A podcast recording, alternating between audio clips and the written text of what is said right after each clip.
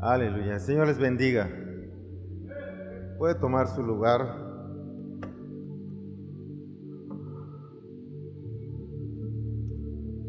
Y pues vamos a, ver un anuncio más acerca de las siembras.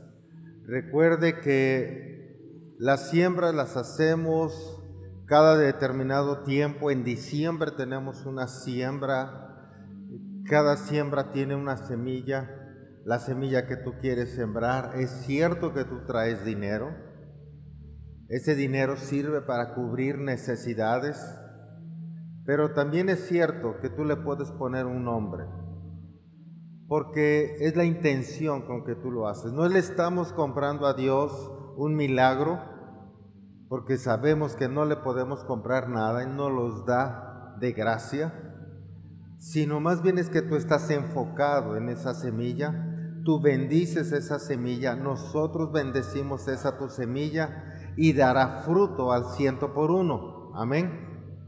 No es algo que venga de allá, es algo que vas a creer, que vas a producir, algo sobre lo que vas a trabajar, que vas a cuidar para que esa semilla germine y esa planta que surja de fruto al ciento por uno. De eso se trata. Así que esa es la siembra que vamos a tener, va a ser del 12 al 19. Y es importante que empieces tú a estar haciendo ese apartado de la economía con que Dios te ha bendecido para que puedas traer esa aportación y seamos bendecidos. Tú sostienes nuestro ministerio y nosotros te bendecimos también con el ministerio. Amén.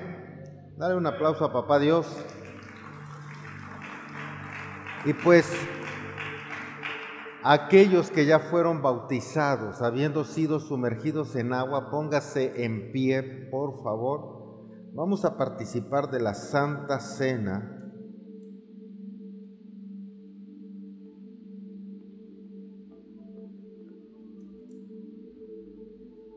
Gracias.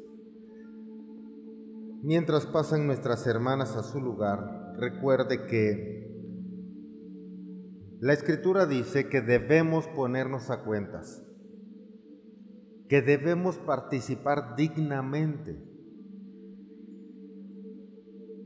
Y para participar dignamente tenemos que estar en arrepentimiento de los actos que hayamos hecho, aquellos actos no gratos, en los que no están alineados a lo que es correcto o recto delante de Dios.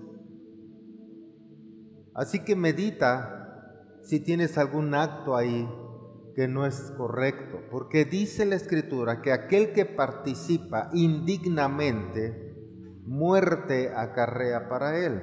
Y es cierto, no vas a caer muerto, pero ya está muriendo tu espíritu, porque ya está duro tu corazón y dices, no me importa, no pasa nada, lo seguiré haciendo. Así que cuando tú estás consciente que algo no es agradable, dices, Señor, me arrepiento de haberlo hecho y a partir de hoy voy a procurar no hacer eso que es desagradable y haré tu voluntad. Y ese es tu compromiso. Hazlo. Tal vez si eras mentiroso, criticón, levantabas juicio, si no traes diezmos, ofrendas, pero quieres ser bendecido. Todo eso. Tú le puedes decir, Señor, me arrepiento. Te pido perdón. Padre, tu palabra dice que cuando participamos del pan y del vino, estamos recordando el sacrificio de nuestro Señor Jesucristo. Hoy, Señor, entendemos que ese sacrificio es dejar su poder, su gloria, y que aún sabiéndose Dios, no se aferró a ello, sino que se humilló a condición de hombre. Nos trajo sabiduría del reino. Murió en una cruz y sabemos que resucitó para darnos vida eterna. Hoy reconocemos esto Y por ello es que participamos en unidad para poder hablar con facilidad del Evangelio y que puedan ser salvos aquellos que aún no te conocen. Bendigo así estos elementos, símbolo de esa muerte y resurrección. En tu nombre Jesús. Amén. Puede participar del pan y del vino.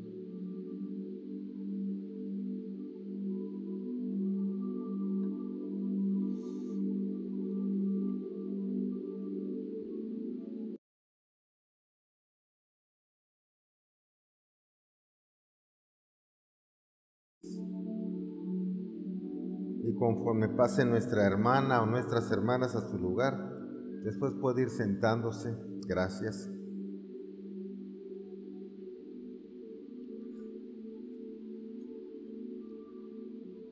El tema de hoy,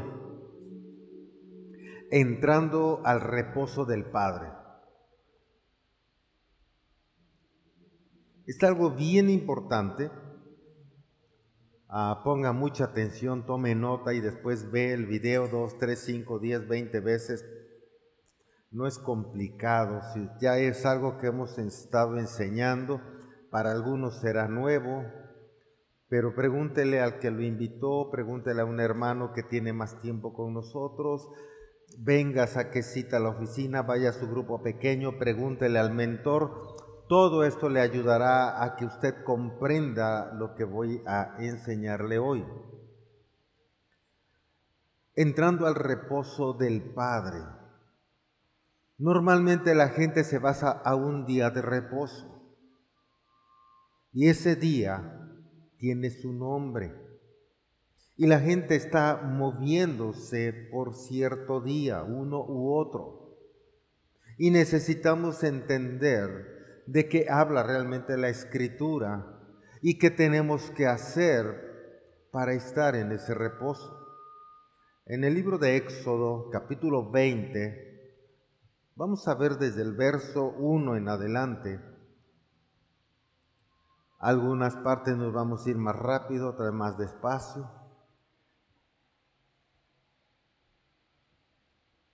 Como ahorita vamos más despacio.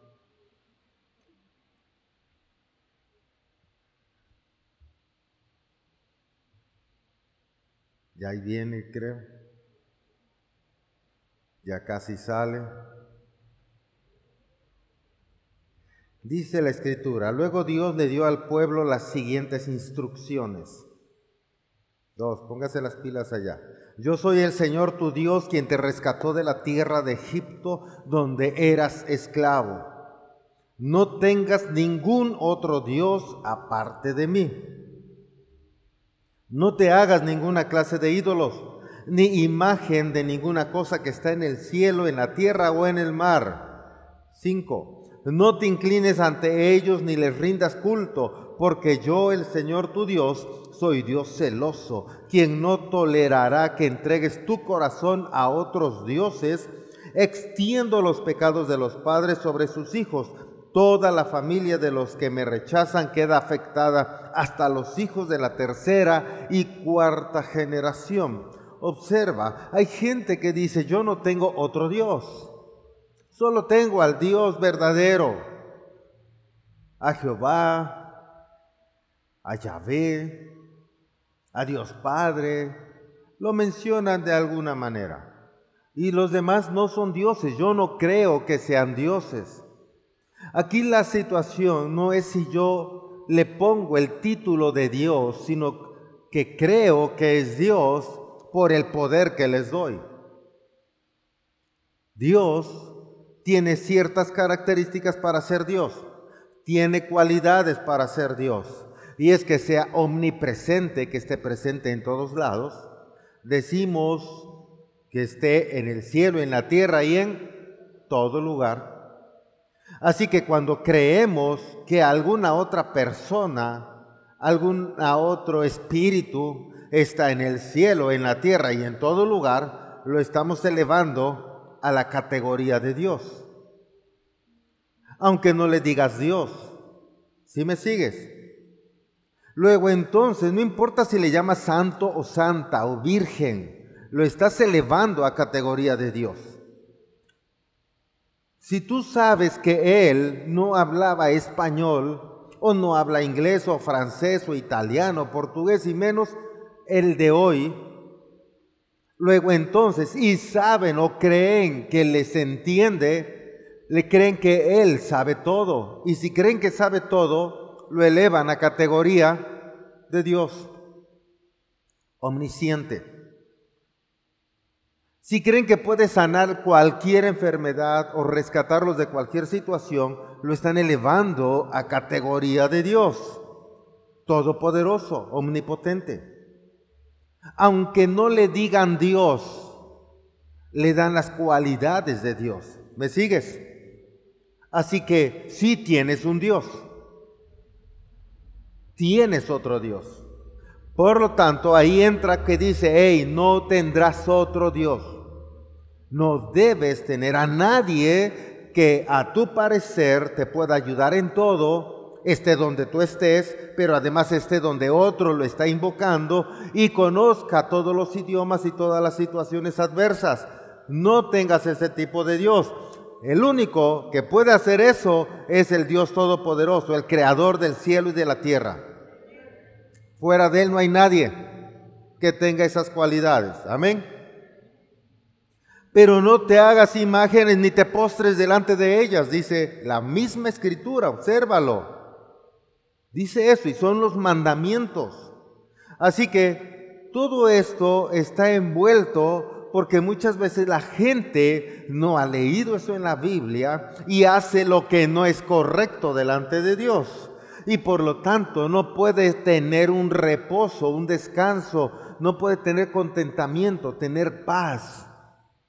Y por ello siempre está pidiendo bendición, porque cree que esa bendición le va a traer contentamiento o esa bendición le va a traer paz. ¿Me sigues?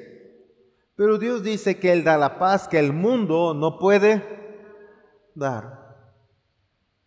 Así que no es que tú le pidas algo para tener paz. Tú necesitas estar para tener paz. De los diez mandamientos, digo, ahorita hemos leído algunos, pero de los diez mandamientos que están en Éxodo, Jesucristo los menciona en el Nuevo Testamento, en los Evangelios. Anótalo solamente. Están en San Mateo capítulo 4, verso 9, San Mateo 5:33 y San Mateo 19:16. Menciona nueve de los diez. Al único que no vas a encontrar va a ser el día de reposo. Dentro de los mandamientos de Éxodo está el día de reposo, pero después ya no está. Observa, verso 6. Dice, pero derramo amor inagotable por mil generaciones sobre los que me aman y obedecen mis mandamientos. Eso es importante. Siete, no hagas mal uso del nombre del Señor tu Dios. El Señor no te dejará sin castigo si usas mal su nombre. Esto es para los que quieren que otro les crea. Dicen, por Diosito lindo. Te lo juro por Dios. Mira, si vas a hacer uso del nombre de Dios que sea para hacer milagros, no para que alguien te crea. Si no te cree, es porque tú no eres digno de confianza. Y es porque tus obras dicen todo lo contrario. Tú tienes que ser digno de confianza y la gente te va a creer. Y si tú eres digno de confianza y la gente no te cree, ya hay responsabilidad de ellos. ¿Me sigues? No tienes que estar jurando, y menos en el nombre de Dios, insisto, usa el nombre de Dios para hacer milagros. Así que ya has entendido esta parte. 8. Acuérdate de guardar el día de descanso al mantenerlo santo. 9. Tienes seis días en la semana para hacer tu trabajo habitual Pero el séptimo día es un día de descanso y está dedicado al Señor tu Dios. Ese día ningún miembro de tu casa hará trabajo alguno. Esto se refiere a ti, a tus hijos e hijas, a tus siervos y siervas, a tus animales y también incluye a los extranjeros que vivan entre ustedes. Nadie tiene que estar trabajando, pero no es para que estés echando la flojera, no es para que estés en tu casa sin hacer nada, levantándote a mediodía, sin bañarte y en pijama sigas el otro mediodía para que vengan almorzando o desayunando a las 11, 12 del mediodía. Y luego le dice, Señor, ayúdame a bajar de peso. Si tú no tienes un horario fijo para desayunar, comer y cenar, eso hace que tú subas de peso. No le pidas a Dios lo que tú no estás haciendo de tu parte. Por si no lo sabías. Luego, observa, nadie tiene que trabajar, pero la realidad es para que tú le dediques tiempo a Dios, a tener una conexión con el Espíritu Santo, a meditar su palabra, a filosofar su palabra, a comprenderla, a aplicarla a tu vida, a ver cómo es que tienes que caminar el resto de tus días para adorar a Dios. ¿Me sigues? No es para que estés sin pensar o viendo la tele solamente, o estés echando relajo, te vayas a echar tu nadadita, una carnita asada. Y no es que esté mal. ¿En dónde dejas a Dios? Tu conexión con Dios. Eso tiene que ser primero. Por eso el primer mandamiento es amarás a Dios sobre todas las cosas. O sea, primero busca a Dios y después lo demás.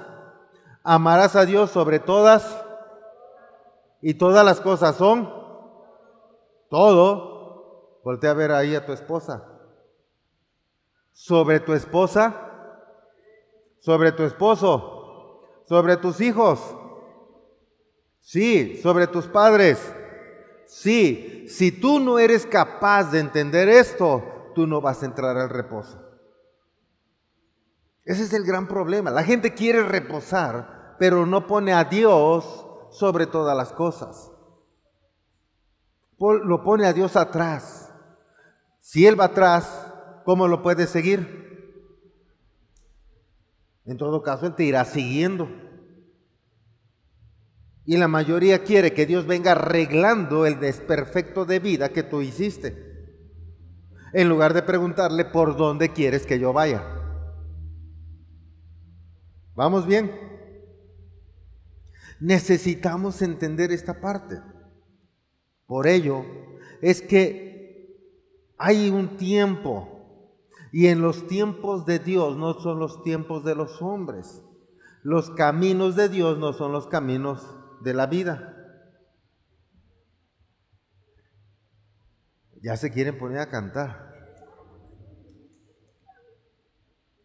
Así que en nuestro tiempo, con atención, es un tiempo cronos. Cronos es lineal. Es conforme al tiempo de tu reloj. Y en el tiempo del reloj, las 8 de la mañana está de hoy, está adelante o atrás, futuro o pasado. ¿Y podemos corregir el pasado? Ya no. El futuro lo vamos haciendo o formando según las decisiones que tomes hoy, en el presente. ¿Me sigues? Si tú tomas decisiones correctas, vas a tener un futuro de bien. Tomas decisiones incorrectas, te espera un futuro de mal. Alguien me decía en esta semana, casi casi es, pastor, vengo a acusarme que me emborraché. Pero sentía yo bien feo después. No me quedaron ganas. Bueno, eso espero. O sea, tomó una mala decisión, se emborrachó, después la cruda. La tuvo tremenda. ¿Me está siguiendo? Eh, no puede decir, ah, ya me emborraché, pero en el nombre de Dios no voy a tener una cruda. No me voy a sentir mal voy a estar bien hidratado y el alcohol que ingerí no le causará efecto porque soy más que vencedor en Cristo Jesús. Ah, no funciona. ¿Me estás siguiendo? Porque eso lo estás haciendo en el tiempo cronos, un tiempo lineal. Tomaste malas decisiones, te va a venir. ¿Vamos bien? Luego entonces observa, es, el tiempo cronos es el tiempo del hombre, es lineal. Vamos, el tiempo de Dios es kairos, es vertical, no horizontal, es vertical. De tal manera que por ello escrito está que el tiempo de Dios siempre es presente. ¿Vamos bien? Él no tiene un pasado y un futuro, siempre es presente, es un presente continuo. Así que yo a mis cinco años es el presente de Dios. Yo a mis 90 es el presente de Dios. Siempre es presente para Él. Por eso hoy usan mucho la frase del aquí y el ahora también. Y tienes que aprender a vivir en el aquí y el ahora. Solo que cuando lo haces en el cronos no tendrás un aquí y ahora, solo en el kairos. El kairos de Dios. ¿Vamos bien? San Marcos 2, 23 al 28. Aconteció que al pasar él, habla de Jesús, por los sembrados, un día de reposo. Ahora observa, primero tenemos un día de reposo que es el Shabbat, que era para adorar a Dios. Ahora Jesús está hablando también del día de reposo, pero no está diciendo, en ninguna parte dice, reposa. Dice, Él Aconteció que al pasar él por los sembrados, un día de reposo, sus discípulos andando comenzaron a arrancar espigas. Entonces los fariseos le dijeron, mira, porque hacen en el día de reposo lo que no es lícito. Pero él les dijo, ¿nunca leísteis lo que hizo David cuando tuvo necesidad y sintió hambre? Y los que con él estaban y cómo entró en la casa de Dios, siendo Abiatar sumo sacerdote, y comió los panes de proposición de los cuales no es lícito comer, sino a los sacerdotes. Y un día, perdón, y aún dio a los que con él estaban. También les dijo, el día de reposo fue hecho por causa de hombre, y no el hombre por causa del día de reposo. Por tanto, el Hijo del Hombre, Señor aún del día de reposo. Ah, te lo explico. Va Jesús con su gente. El día de reposo los fariseos lo habían entendido para no trabajar, aunque sí trabajaban. Y tú te das cuenta en la lectura bíblica cuando Jesús les dice, ¿acaso si su animal se cae a un pozo no lo sacas? ¿No acaso desatas incluso al burrito para que vaya a comer? O sea, ya es trabajar porque a él lo acusaron de que solamente habían arrancado espigas para comer. Es como que tú pasaste por la huerta y cortaste un mango para comer. Eso ya sería trabajo. Y los fariseos se están acusando, y siempre hay fariseos ahí, porque están siendo muy cuadrados, porque no tienen revelación de Dios. Y cuando alguien es muy cuadrado, empieza a acusar, a juzgar, a criticar. Cosas como, ¿cómo es posible que las mujeres se pinten el pelo? ¿Cómo es posible que se lo corten y que se arreglen y se pinten y se maquillen? Eso no es de Dios. Y hay gente que está criticando y juzgando eso. ¿Cómo es posible que el templo lo pinten de negro? Oh, eso es satánico. Y tengan lucecitas. Eso ya parece antro. Y va a haber gente así. Y que las mujeres no entren con el sagrado velo. ¿Cómo es posible? Que usen pantalones y luego todos rotos. Parece que venían corriendo y se cayeron, ¿verdad? así llego de todos modos. Bueno, ¿cómo es posible? Y siempre va a haber un fariseo que en lugar de ocuparse de estar en el reposo del Señor, de estar en conexión con el Espíritu, solo está en el cronos juzgando y criticando. En lugar de moverse en el Espíritu, se mueve en la carne. Pero según él, eso es lo sagrado. ¿Me estás siguiendo?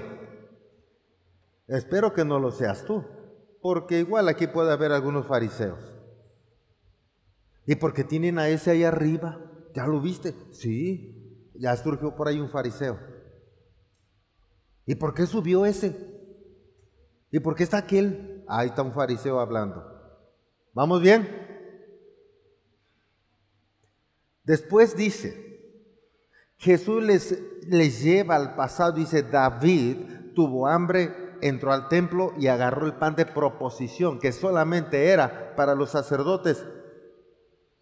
Ahí lo podrían haber matado, pero no pasó eso, se lo dieron, porque sabían quién era. Así que, hey, espérate, nosotros podemos en día de reposo comer, porque el día de reposo se hizo a causa de qué?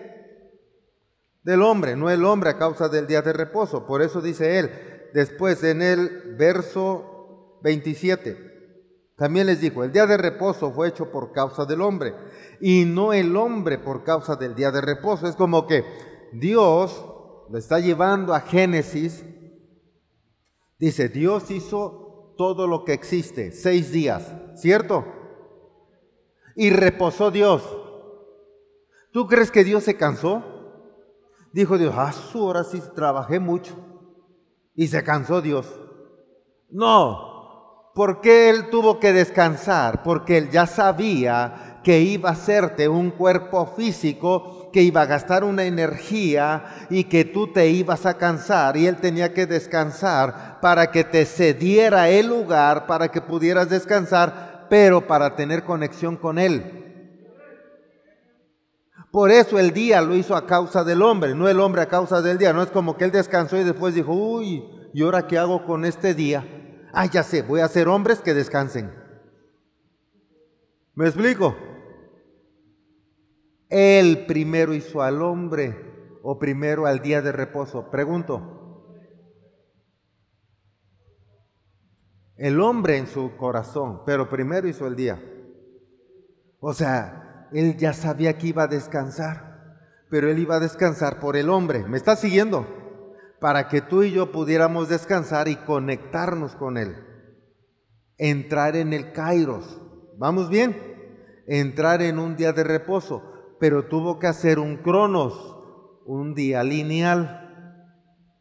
¿Vamos bien? Después de esto, San Marcos 3, 1 al 6. Otra vez entró Jesús en la sinagoga y había allí un hombre que tenía seca una mano y le acechaban para ver si en el día de reposo le sanaría a fin de poder acusarle. Entonces dijo al hombre que tenía la mano seca, levántate y ponte en medio. Y les dijo, ¿es lícito en los días de reposo hacer bien o hacer mal? ¿Salvar la vida o quitarla? Pero ellos, quienes los fariseos, callaban. Entonces mirándolos alrededor con enojo, entristecido por la dureza de sus corazones, dijo al hombre, extiende tu mano. Y él extendió y la mano le fue restaurada, sana. Imagínate esa situación. Jesús obviamente como buen judío tenía que guardar el día de reposo que era sábado. ¿Me estás siguiendo? Va a la sinagoga, va al templo. Están todos los judíos. Y obviamente, como él está hablando la palabra de Dios, Pentateuco, escrita por Moisés, pero le está haciendo cambios, habías oído decir, pero ahora te digo, y está haciendo cosas que parece que que están fuera de la ley de Dios, imagínate que Él está haciendo un templo en donde pone lucecitas, en donde está pintado de negro, en donde las mujeres se pueden maquillar y pintar su pelito y venir con pantalones y cortárselo. Y los fariseos dicen, ¿cómo es posible que esté pasando esto? Entonces cuando Él entra, todas las miradas están apuntando a Él. ¿Me sigues? Todas. Hasta empieza el cuchicheo. ¿Ya viste quién entró? ¿Ya viste quién está ahí? Sí, el que dice que es hijo de Dios, pero, pero mira todo lo que permite, mira todo lo que hace, mira todos los cambios que hace. Vamos a ver qué se le ocurre al bendito hijo de Dios hacer hoy. Porque la gente así es, o así somos, ¿no es cierto? Y de pronto el que sabía lo que están hablando, lo que están pensando, él les hace esas preguntas con mucha sabiduría. ¿Qué es bueno? ¿Ayudar o no ayudar? ¿Dar vida o dar muerte? ¿Qué se tiene que hacer en día de reposo? Y todos guardaban silencio. Porque imagínate, si cortar espigas, cortar un mango, cortar un fruto, ya era trabajo y ya lo querían matar por eso, ahora imagínate hacer algo más grande. Visualiza todo eso ahí, lleno de esa gente. Y que de pronto detecta a alguien, porque cuando tú quieres hacer un milagro, tú estás observando, tú estás viendo y estás conectado con Dios, el Padre, y su Espíritu para ver qué te dice y qué le profetizas a uno o qué le dices a otro, o cómo oras por uno o cómo oras por otro. ¿Me estás siguiendo? Y él se conecta y le dice, mira, ya viste el de la mano seca, y ahí está uno con su mano seca. Y todavía le dice, ven aquí al frente.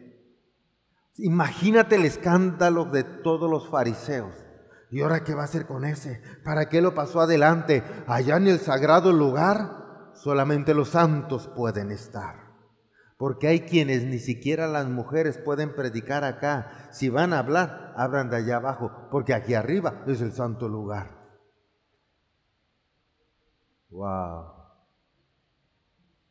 Y hombre, ese con la mano seca, que seguramente cometió algún pecado, por eso está así, o sus padres, porque eso era lo que siempre se hablaba, si has leído la Biblia. Y de pronto, ya que está ahí enfrente, le dice, extiende tu mano, y su mano se sana.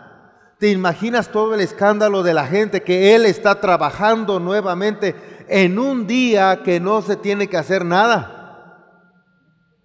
todo el escándalo que se está ocurriendo y por eso siempre están buscando matarlo a él, siempre están buscando hacerlo quedar mal, siempre están buscando hablar chisme, mentira, juicio, crítica para que la gente esté en su contra y en lugar de alabar y glorificar a Dios, la gente esté hablando mal de Jesús.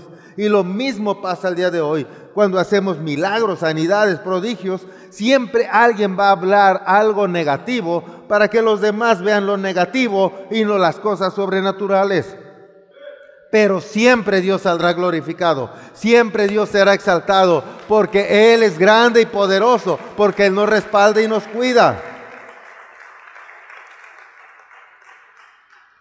Hebreos 4, versos 5 al 13. Y otra vez aquí, no entrarán en mi reposo. Wow.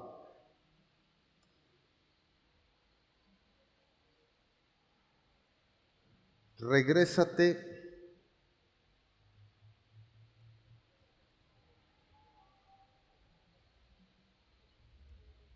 a San Marcos 2.28. Dice, por tanto, el Hijo del Hombre es Señor aún del día de reposo. Porque si Jesús es día de reposo, es el Señor del día de reposo, ¿quién es mayor, el Señor o el día? El Señor. Y si Él es mayor, entonces el día de reposo está sujeto a nosotros o a Él, pero Él nos delegó a nosotros el poder y la autoridad. ¿Me está siguiendo? Luego entonces el día está sujeto a nosotros. ¿Vamos bien? ese día de reposo, hablando del Shabbat, hebreos. Y otra vez aquí, no entrarán en mi reposo. A ver, espérate, ahora como que, ¿cómo podemos entrar al reposo? ¿No habla de un día? Porque si habla de un día, pues yo solamente espero el sábado. Y solo espero al sábado y ya llegó el sábado, solito llega, no tengo por qué entrar si tengo que entrar, entonces no habla de un tiempo cronos. ¿Me está siguiendo? Sino un lugar en donde yo tengo que entrar. ¿Vamos bien? Verso 6. Por lo tanto, puesto que falta que algunos entren, y aquellos a quienes primero se les anunció la buena nueva, no entraron por causa de desobediencia. Y ahí nos lleva o está recordando al pueblo hebreo cuando estaba en Egipto en esclavitud bajo Faraón y su gente, y cuando llegó Moisés y los rescata de ahí, pero ese pueblo que va por el desierto para llegar a la tierra prometida, va juzgando, criticando, murmurando, quejándose. Esa gente que después de pasar el mar en seco y ver que los soldados que los perseguían murieron, ese mismo pueblo del otro lado levanta un becerro de oro y le están adorando. O sea, date cuenta, por eso él está diciendo, hey, aquellos a quienes primero se les anunció la buena noticia, la buena nueva, no entraron por causa de desobediencia. ¿Qué es lo que impide que entremos al día de reposo? La desobediencia. ¿Y por qué tengo que obedecer? ¿Y por qué tengo que hacer todo lo que Él dice? ¿Y por qué tengo que hacer eso? ¿Y por qué tengo que ir? ¿Y por qué tengo que congregarme? ¿Y por qué tengo que diezmar? ¿Y por qué tengo que esto? ¿Y por qué tengo que el otro? ¿Y por qué? ¿Y por qué? ¿Y por qué? Eso habla de una rebeldía, algo que quiere que estés desobedeciendo, por lo tanto no estarás en ese reposo, porque el reposo que Dios da, da paz. Y la paz de Dios, el mundo no la puede dar. Y la paz de Dios trae contentamiento, trae felicidad, trae plenitud en nuestros días, trae sanidad. Observa, ahí funciona. Cuando no tenemos esa felicidad, ese contentamiento, esa alegría, cuando no tenemos eso, no estamos en el reposo correcto. Estamos buscando el reposo. Por eso hay gente que se la pasa buscando el reposo de Dios. 12 pasos para ser millonario. O seis pasos para ser millonario. Y allá van y surge allá otro, tres pasos para ser millonario. Eh, mejor voy con aquel, nada más tres pasos. Y surge allá, un paso para ser millonario. Uy, ahora yo voy con aquel otro, un solo paso. Lo que los millonarios hacen, no, yo leo eso. Lo que los millonarios no hacen, oh, ahora compras aquello otro. Y la gente está buscando porque cree que tener mucho dinero le va a dar reposo y cree que el dinero da reposo. Y no es cierto. Empezando porque, dependiendo de lo que tú ganes, gastas. Si eres un mal administrador, igual te quemas todo. Hay quienes de plano, por aquí cobraron y al otro día ya no tienen nada. Que el Señor tenga misericordia de ti. Hay quienes a media quincena ya se lo gastaron. Hay quienes apuraditos llegan a la otra quincena, ¿verdad? Y reciben y otra vez, uy, apuraditos llegan a la otra. Bueno, y vas y comes garnachas, te vas allá a la pozolería, a la taquería, y no te importa estar comiendo abajo de una lona, le echaron mucha agua a la tierra porque es piso de tierra y no te importa y estás ahí. Y dices, está bien sabroso. Y de pronto ganas un poco más. Y ahora ya no te conformas con esa taquería. Ahora ya vas a una donde ya tiene local. Aunque cobra un poco más, pues para eso gano.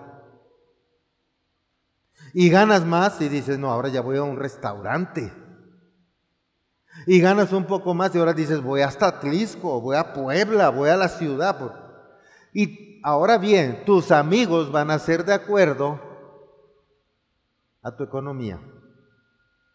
Y de pronto tienes amigos que hablan de ir a nadar a Matitlán, a San Carlos, pero subes de nivel y tus amigos ya hablan de ir a Acapulco o a Cancún. Subes de nivel y ya tus amigos hablan de ir a Estados Unidos, a Hawái, ya están hablando de otro nivel, ¿verdad?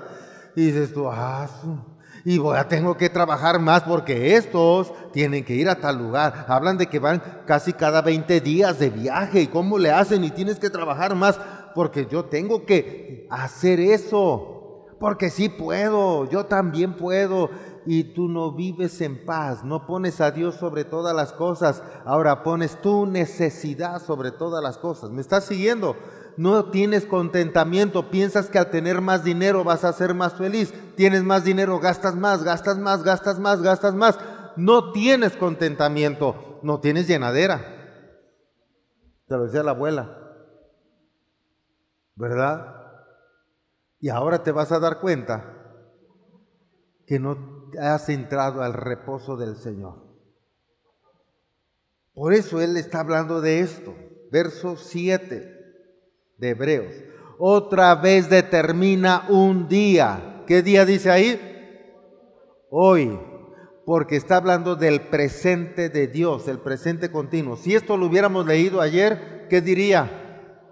Y si lo leemos mañana, hoy habla del hoy presente de Dios, el aquí y el ahora. Cuando tú aprendes a disfrutar tu momento, aprendes a disfrutar lo que hay, el clima, lo que tienes para comer, tú aprendes a disfrutar de los que te rodean, aprendes a estar en contentamiento, aprendes a darle gracias a Dios por lo que Él te ha dado y cuando tú eres agradecido, entonces empiezas a ser alegre, feliz, estás buscando el reino de Dios y su justicia, lo demás vendrá por añadidura.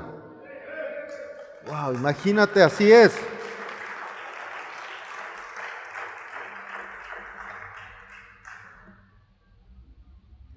lo demás va a venir. No está diciendo Dios, no lo vas a tener.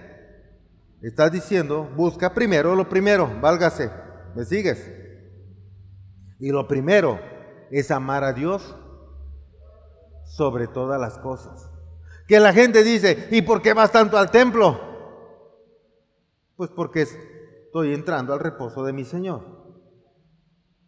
¿Y por qué prestas servicio? Porque yo estoy en el reposo de mi Señor. ¿Y por qué llevas dinero? Porque estoy en el reposo de mi Señor. Porque estoy feliz, porque estoy alegre, porque estoy contento, porque tengo un Dios que me cuida, que me guarda, que me provee, que me sana, que me restaura, que me bendice, que a donde quiera que yo voy, Él va conmigo. Y lo tienes que estar hablando y declarando. Amén. Dice ahí, otra vez determina un día hoy, diciendo, después de tanto tiempo, por medio de David, como se dijo, si oyeres hoy su voz, no endurezcáis vuestros corazones, porque si Josué les hubiera dado el reposo, no hablaría después de otro día. Por tanto, queda un reposo para el pueblo de Dios. Somos el pueblo de Dios porque el que ha entrado en su reposo también ha reposado de sus obras, como Dios de las suyas. Procuremos pues entrar en aquel reposo para que ninguno caiga en semejante ejemplo de desobediencia. ¿De quiénes? De los hebreos. Vamos bien. Observa, si Josué hubiera metido, habla de aquel discípulo de Moisés, que Moisés no entró a la tierra prometida, si se acuerdan fue Josué el que metió al pueblo a la tierra prometida. Y habla Dios, si Él los hubiera metido al reposo, nos hablaría de otro día de reposo. Estamos hablando entonces de otro reposo, no un reposo de que obtengas lo prometido. Ya tienes el carro, ya tienes la casa. ¡Wow! Se siente bonito, no digo que no. Pero al ratito dices, si es una casa más grandota, más luz, ¿verdad? Y no solo más luz, más jabón, más cloro, todo lo que uses para limpiar la casa, más cosas, más tiempo. Ah, ya no tienes tanto reposo. Mamá, ya se acabó el shampoo, ya se acabó el este, ya se acabó y saca y saca, ¿verdad? Y ahora, Dios, provéeme más. Pues, ¿para qué quieres la casota? Además hay cuartos que ni visitas en tu propia casa, por si viene alguien. El hierro no quiere estar ahí metido. El hierro quiere estar lejos. Gloria a Dios por eso. Será porque no tengo yernos yo, ¿verdad? Pero Date cuenta, no hay reposo, porque va a haber algo también que te quite esa paz. ¿Me sigues? Ya les dolió. 12. Porque la palabra de Dios es viva y eficaz y más cortante que toda espada de dos filos y penetra hasta partir el alma y el espíritu y las coyunturas y los tuétanos y discierne los pensamientos y las intenciones del corazón. Y no hay cosa creada que no sea manifiesta en su presencia. Antes bien, todas las cosas están desnudas y abiertas a los ojos de aquel a quien tenemos que dar cuenta. Observa, está hablando de un día de reposo, está hablando de los hebreos, está hablando de otro día, está hablando ahora de la palabra de sabiduría. ¿Me está siguiendo? Observa, son tres cosas distintas, pero las está uniendo él. Está uniendo la revelación que le está dando al apóstol. Y entonces él dice, a ver, espérense. Lo que tenemos que hacer o lo que está sucediendo acá es que en el principio era el verbo y el verbo era con Dios. ¿Vamos bien? todo fue hecho por la palabra y nada de lo que existe hubiera sido hecho sin la palabra. Vamos bien, esa palabra se hizo hombre, habitó entre nosotros. Esa palabra, ¿quién fue? Jesús. Pero esa palabra siguió hablando aquí y dejó enseñanza. Esa enseñanza está en la Biblia. Vamos. Así que observa, esa palabra que es viva y es eficaz está en la Biblia y eso es la sabiduría del Dios Todopoderoso. Si tú adquieres esa sabiduría, puedes dirigir tu vida en paz, en armonía, en contentamiento. Tú puedes estar siendo pleno, ser feliz, caminar rectamente conforme a los principios del reino, como caminas conforme al reino y su justicia. Todo lo demás llega por añadidura. Tú sabes que sabes que sabes que Dios te va a bendecir. ¿Por qué? Porque estamos cumpliendo su palabra.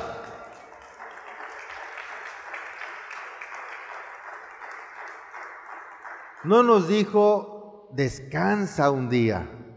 Ahora nos está hablando de un estado. En el Antiguo Testamento hay mucha gente que supo encontrar esa llave, esa llave que le daba el primer mandamiento. ¿Cuál es? amarás a Dios sobre y todas las cosas son todo. Y ese hombre le dio Dios sueños. Y cuando le dio sueños, él no supo manejarlo y se lo contó a sus hermanos y se enojaban. Ellos tampoco supieron cómo manejar lo que el hermano estaba soñando y le contó a los papás y los papás tampoco supieron manejarlo y tampoco él. Me está siguiendo y de pronto empezaron a pasar cosas que parecía a simple vista tiempo cronos, tiempo humano, parecía que las cosas iban de mal en peor. No solo se enojaban, no solo lo criticaban, ahora ya estaba en un pozo y después lo vendieron como esclavo. Y ahora de ser el hijo de papi, porque era consentido, tenía una túnica de colores que los demás no tenían, me está siguiendo, ahora era esclavo, ahora tenía que hacer trabajo que allá no hacía. ¿Vamos bien? Pero él amaba a Dios sobre todas las cosas. Él siempre estaba conectado con el Todopoderoso. Él siempre estaba buscando de Dios. Génesis 39, versos 2 y 3, obsérvalo. Mas Jehová estaba con José y fue varón próspero y estaba en la casa de su amo el egipcio, habla de Potifar. Y vio su amo que Jehová estaba con él. ¿Con quién él? Con José y que todo lo que hacía, Jehová lo hacía prosperar en su mano. Si Dios está contigo, todo lo que hagas será prosperado. Ama a Dios sobre todas las cosas. ¿Te das cuenta? Si amas a Dios sobre todas las cosas, sabes que todas las cosas... Wow.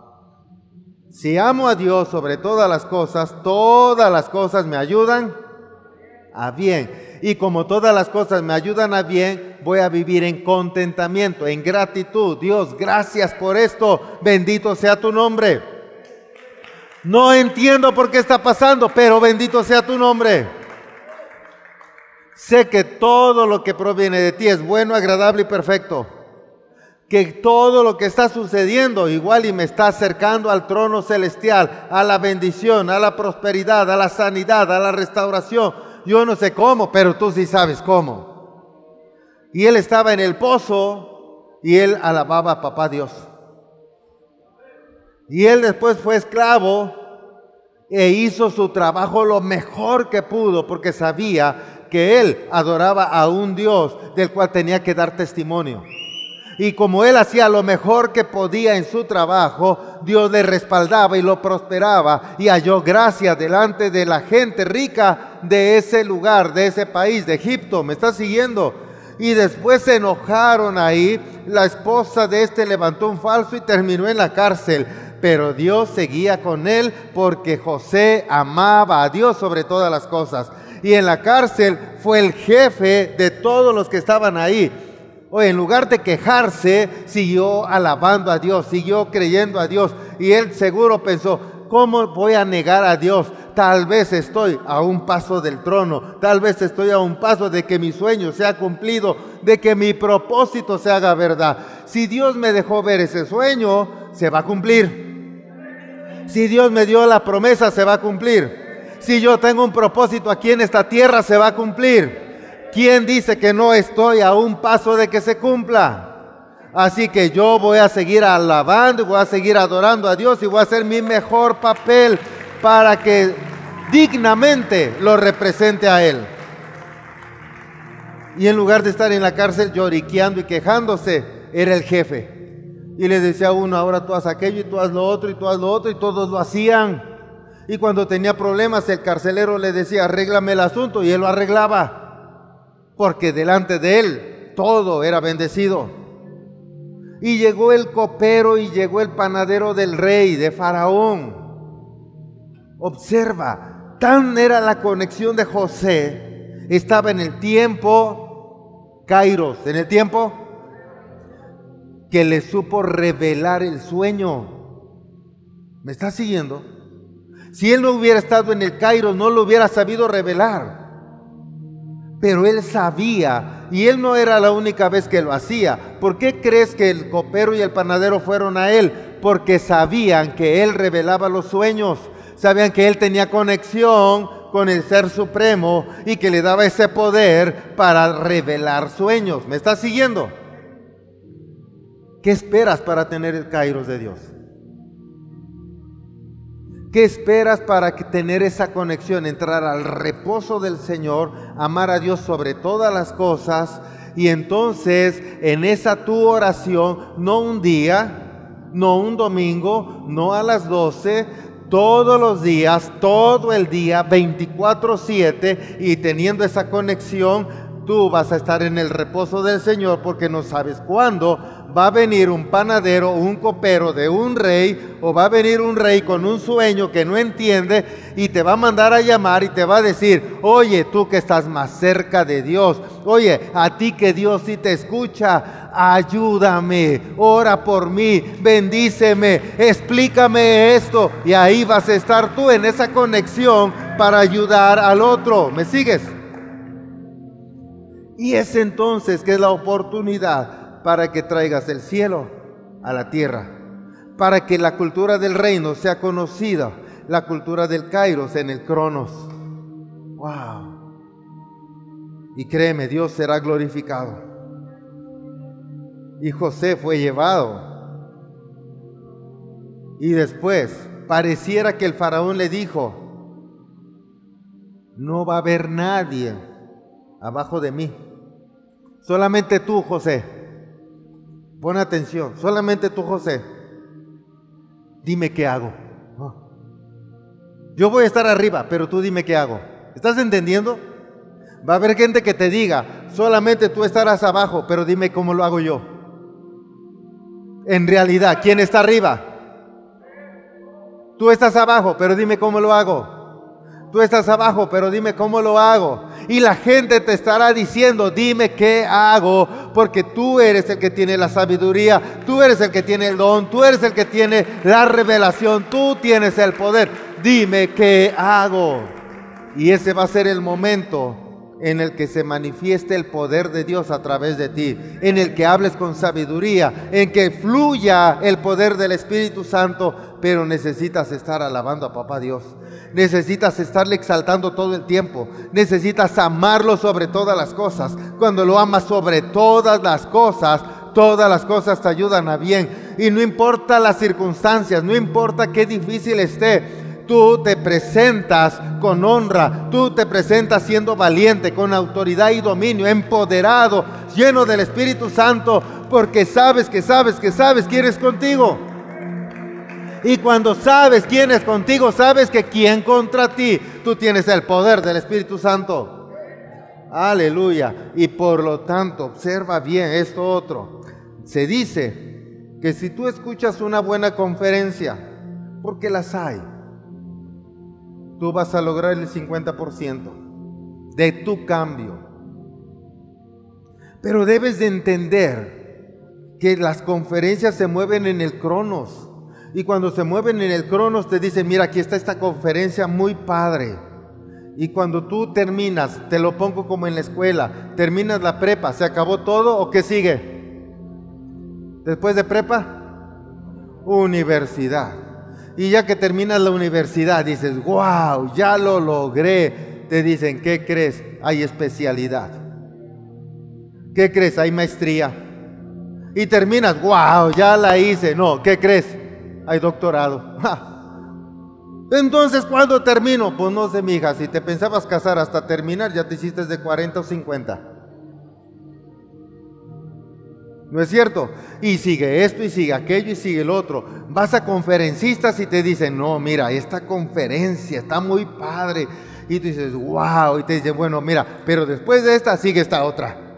Y tú, wow, qué chido. Y la voy a tomar. Ah, pero ¿qué crees? Después de esta sigue esta otra. Y después de esta sigue esta otra. Nunca. Y siempre te están, saque y saque el dinero. ¿No es cierto? Oye, ¿Por qué no obedeces a papá Dios? Amas a Dios sobre todas las cosas. Entras al tiempo Kairos, tienes la revelación del Espíritu, empiezas a caminar en lo sobrenatural, empiezas a hacer la voluntad de Dios. No importa la circunstancia, a ti te mantiene tu moral, a ti te mantiene el Espíritu y Dios hará. Y Dios prospera. Y todas las cosas que tú hagas serán prosperadas. Y la gente se dará cuenta que Dios está de tu lado. Tienes buenas conferencias, buena enseñanza, 50%, acuérdate. Pero si las escribes, eres capaz de llegar al 80% de probabilidad de un cambio. Di al que está a un lado, anota para que haya un 80%, si no estás en el 50%. Y tal vez del 50% es como sí o no, un volado. No te cuenta. Si estás en el 80, qué padre, pero si hablas, dile al que está a un lado, pero si hablas, llegas al 95% de probabilidad. Observa cuánto ha crecido. ¿Por qué crees que Jesús dijo, vayan y hagan discípulos? Vayan y hablen y enseñen lo que yo les he enseñado. Porque dice, así tendrás una gran probabilidad de que tú cambies, de que tu mentalidad cambie, cambie tu comportamiento y seas una nueva persona. Tal vez al principio porque le hablo a uno, le hablo al otro y le digo, no, ya no hay que tomar. Y yo me acuerdo que me echo una todavía y no hay que tomar y no hay que tomar y mira, te hace daño. Y entonces dejas de tomar para dar buen testimonio y te está ayudando a tu cambio. Y deja de y deja de y te está ayudando. Y cuando ayudas, mira, si Dios, si tú oras, Dios te va a ayudar. Si tú conectas con Dios, si tú entras en el tiempo kairos de Dios, Dios estará contigo y tú serás prosperado en todo. Me obliga a entrar al Kairos. Me obliga a buscarlo. Me está siguiendo. Entre más hablo yo, me encuentro con que yo mismo me estoy obligando a hacerlo. Y eso me ayuda a cambiar, a ser transformado. El bien es para mí. ¿Para quién es el bien? Para mí. ¿Para quién? Y nadie te va a arrebatar tu bendición porque es tuya. Tú te la habrás ganado porque estarás en el Kairos de Dios. ¿Me estás siguiendo? Wow. Ahora comprendes por qué papá Dios nos da enseñanza y luego nos manda hablar de su enseñanza. Porque Jesús dijo, y mayores cosas de las que yo he hecho, ustedes harán milagros, prodigios, señales, libertad, sanar a los enfermos y no importa la enfermedad. Dice, si has visto grandes cosas conmigo, dice Jesús, tú harás cosas más grandes. Y entonces solo abre tu boca, ve y busca al enfermo, ve y sana, ve y restaura, ve y habla. Amén. Cierra tus ojos y alábale a papá Dios. Si algo has aprendido hoy, si algo has comprendido, dale las gracias a papá. Dile, Dios, te doy gracias. Gracias bendito Dios por lo que me has dado.